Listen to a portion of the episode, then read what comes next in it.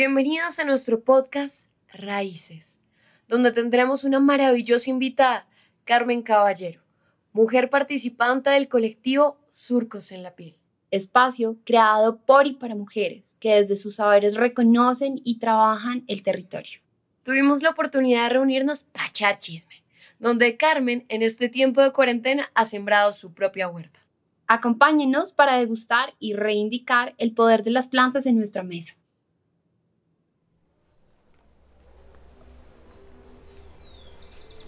Esto estaba de pasto así. Pero cuando nos encerraron, entonces yo empecé por arreglar ese orillito, por poner flores. Era todo lo que me importaba, poner flores por mis colibríes. Y ya acabé con ese y ya, entonces empecé a pedacitos, hasta que terminé de sacar el pasto. Dije, listo. Entonces ya saqué las semillas que tenía. Ahorita vino jardín. Vea, por lo menos eso era, es, ahí hay avena y hay centeno. Eran unas semillas que yo tenía guardadas, las puse y ahí salieron. Ahí hay una amapola, igualmente. Entonces es, es ir, yo no sé, es, yo digo que el huerto es, es como los niños, yo lo comparo con los niños, eso, donde dan un tantito de cariño, ellos pegan y siguen ahí. Mire, esto yo no sé si es centeno o es avena, pero voy a esperar que madure, a ver qué da. Pero sin embargo, al principio, cuando empezamos la cuarentena y yo estaba en un mal momento, no había comida. Todas estas hojitas tiernitas no las comíamos, era lo que comíamos. Durábamos como un mes comiendo de todo lo que había. El diente de león, decía, decía mi chiquita, le decía al tío y a la mamá, mi mamá me tiene comiendo pasto. Mi hijo la regañó dijo, pasto, no, mi madre sabe lo que es verdura y sabe lo que es de comer. Yo, pues es que estoy ensayando para saber qué hace daño y qué no hace daño. No, nada nos hizo daño. Al contrario, me siento muy bien. Entonces, es eso, es uno, la gente se muere de hambre por, por miedo o por pereza, digo yo. Mira ahorita mis amapolas tan lindas que están, me salieron. Eso fueron unas semillas que recogí por ahí y salieron dobles, rojas y chirosas. Increíble. Yo quiero ver, yo quiero. Eso era lo que yo quería, hacer un jardín. Pero ya después, entonces entre ese jardín hay unas zanahorias, hay cilantro. Ya el cilantro lo he ido recogiendo, hay una acelga morada, las habas. Las arvejas me tocó recogerlas porque los pajaritos no se las comían. Y, la y fui dejando porque yo quería solo el orillo, porque yo los flores. Pero ya toca ya, toca ya de seguir. Estos son las aromáticas, ya está. Eh, sí. Sí. Es de riquísimo huele. Este es el, el hinojo. ¿Y hasta para qué se usa? Las mujeres la usaban antes, las abuelas, para cuando estaban amamantando los niños la ¿Para leche, leche? para, sí, para Está, aumentar el flujo. hay una blanquita que tú tienes, espérame. ¿cuál es? Está por acá, que era la de la tos, ¿cómo se llama esa? Esa blanquita que está allá, que es como una flor. Ese se parece al sauco, pero ese es un tilo. ¿Tilo? El tilo es, mire la diferencia. Ese es el tilo y el sauco es aquel. Ah, sí. Exacto. Y de esas semillas se hace una mermelada deliciosa. La gente corre que las flores, no son las flores las que tienen la vitamina C, es el frutico. Ahorita no hay, pero se hace una mermelada. Yo la inventé porque había mucha. Eso al principio de la cuarentena saqué como unos dos kilos de, de- mermelada. Las papayuelas igual. Entonces ya ahí, por lo menos, mira, aquí está la linaza, este tiene una flor. Es que yo tomaba. Entonces empecé eso, que lo que comía, lo que tomaba, dejaba unas dos semillitas y venía y las sembraba. Este es un maíz, frijoles he puesto por ahí, la papa. Resultó que lo que yo pelaba y hacía, echaba, empecé a ponerlo en, la- en compostaje. Y cuando me di cuenta, ahí vengo y como papa, porque cuando no hay ahí, entonces vengo y saco la mata y ahí salen las papas. Ya están las papas del desayuno. Entonces, vea, el cilantro igual, lo he ido quitando solo las ramitas. No sabía que el cilantro tenía flor. Ahí es donde va a dar la semilla.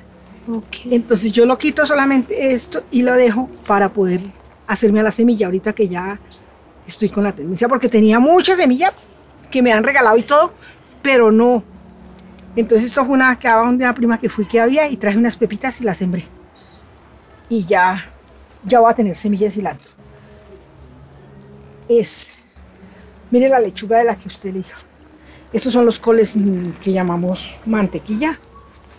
Es una mata de haba. Esto es un pepino dulce, se llama esto. O sea, Mire, donde termina la flor. florecita sale el pepinito, véalo. Vea, vea, aquí hay uno chiquitito Qué y mírelo acá.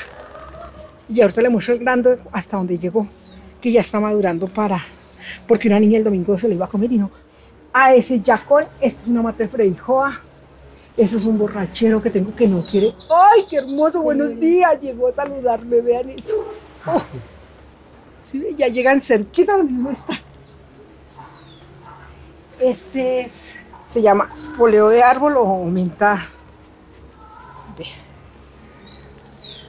Huele un montón.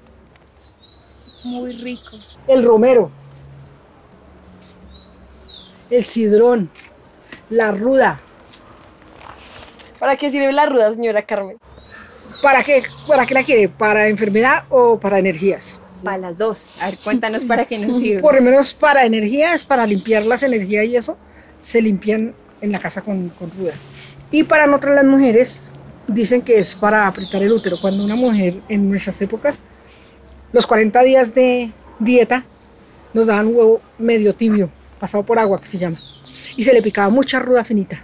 Eso es delicioso. eso yo me lo como sin pensar en que estoy en pena. Pero eso ayudaba a que las mujeres apretaran el útero, cerrara muy temprano, muy rápido. Y no quedaran. Muchas mujeres dicen que es, que es, que es abortiva, así de pronto en mucha cantidad, pero así no.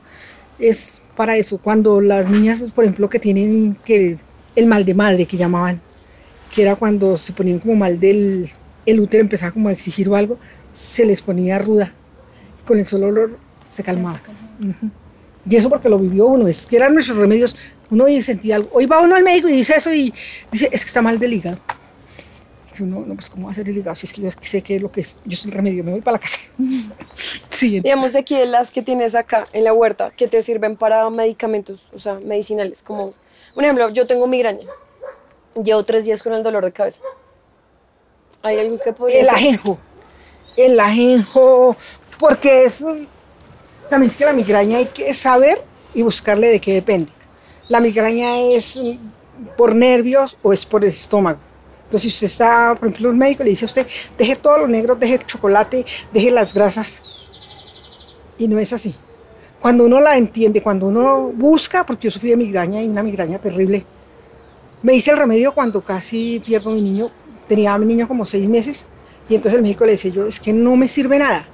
Y yo trabajaba y me dijo unas pastillas, me dijo, cuando le va a empezar, porque uno cuando le va a empezar la migraña, uno Sí, ve debería. lucecitas. Eso. Se toma una pastillita de esas, o media. Si no le pasa, a las dos horas se toma la otra. Y pues yo me la tomé la madrugada que empecé y a las cinco tenía que irme a trabajar. Me tomé la otra. Yo sentí cuando iba perdiendo como el conocimiento y me bajé del bus. Yo iba con mi bebé. No sé dónde caí. Cuando, sino que ahí en el 20, donde está el este del- de los soldados, eh, ¿cómo se llama ese Batallón. batallón que hay ahí? Alguno de esos chicos de los que están ahí en vigilante siempre me veía pasar por ese lado.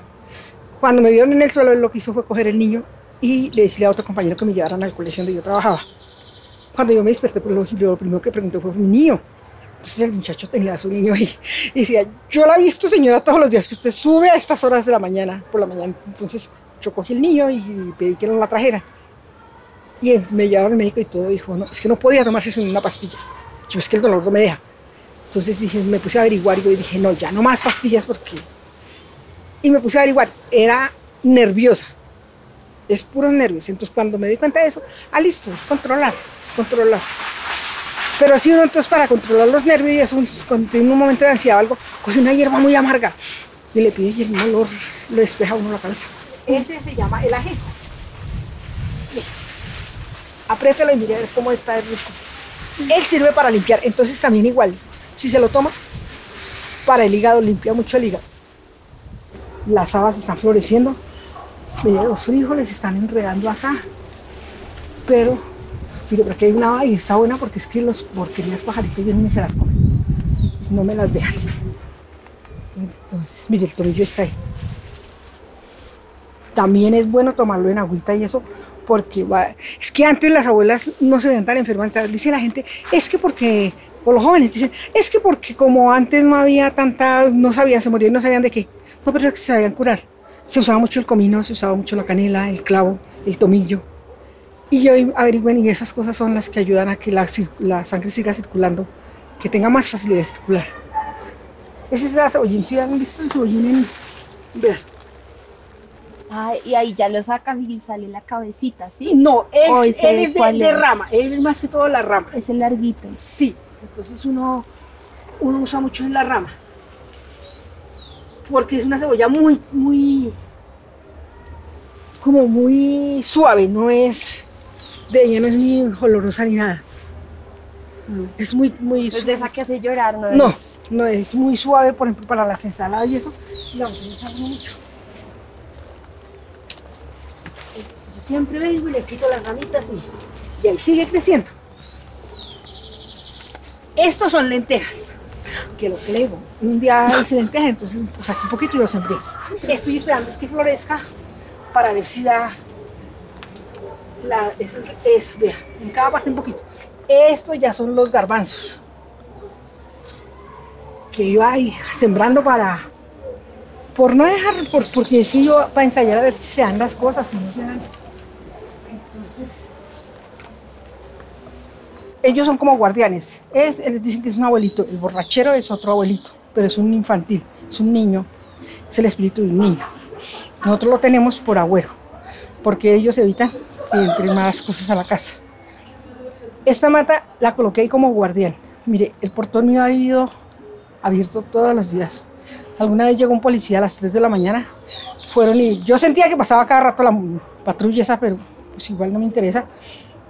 Cuando después fueron y llamaron al el que era en ese tiempo el presidente de la Junta, que viniera a acompañar porque habían pasado y veían. Entonces el chico, claro, él vino y golpeó. Entró cuando yo cuando golpearon, entonces yo salí, cuando salí y los vi ahí todos, el policía y todo, y yo. ¿y esto qué fue? entonces me dice, eso le digo, señora, ¿qué le pasa? Porque es el portón abierto, dijo el policía. Le dije, ¿cuál es el problema? Yo no le veo problema. Aquí no se entran los ladrones. Dijo, sí, póngase a confiar, pero en los años que llevo jamás se han entrado. Y el ha vivido así.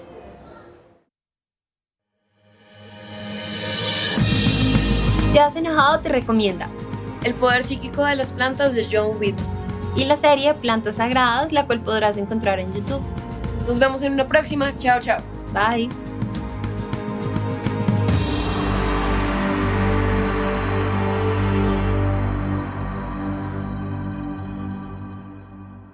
Te invitamos a visitar nuestra cuenta de Instagram como arroba te has enojado y Facebook te has enojado.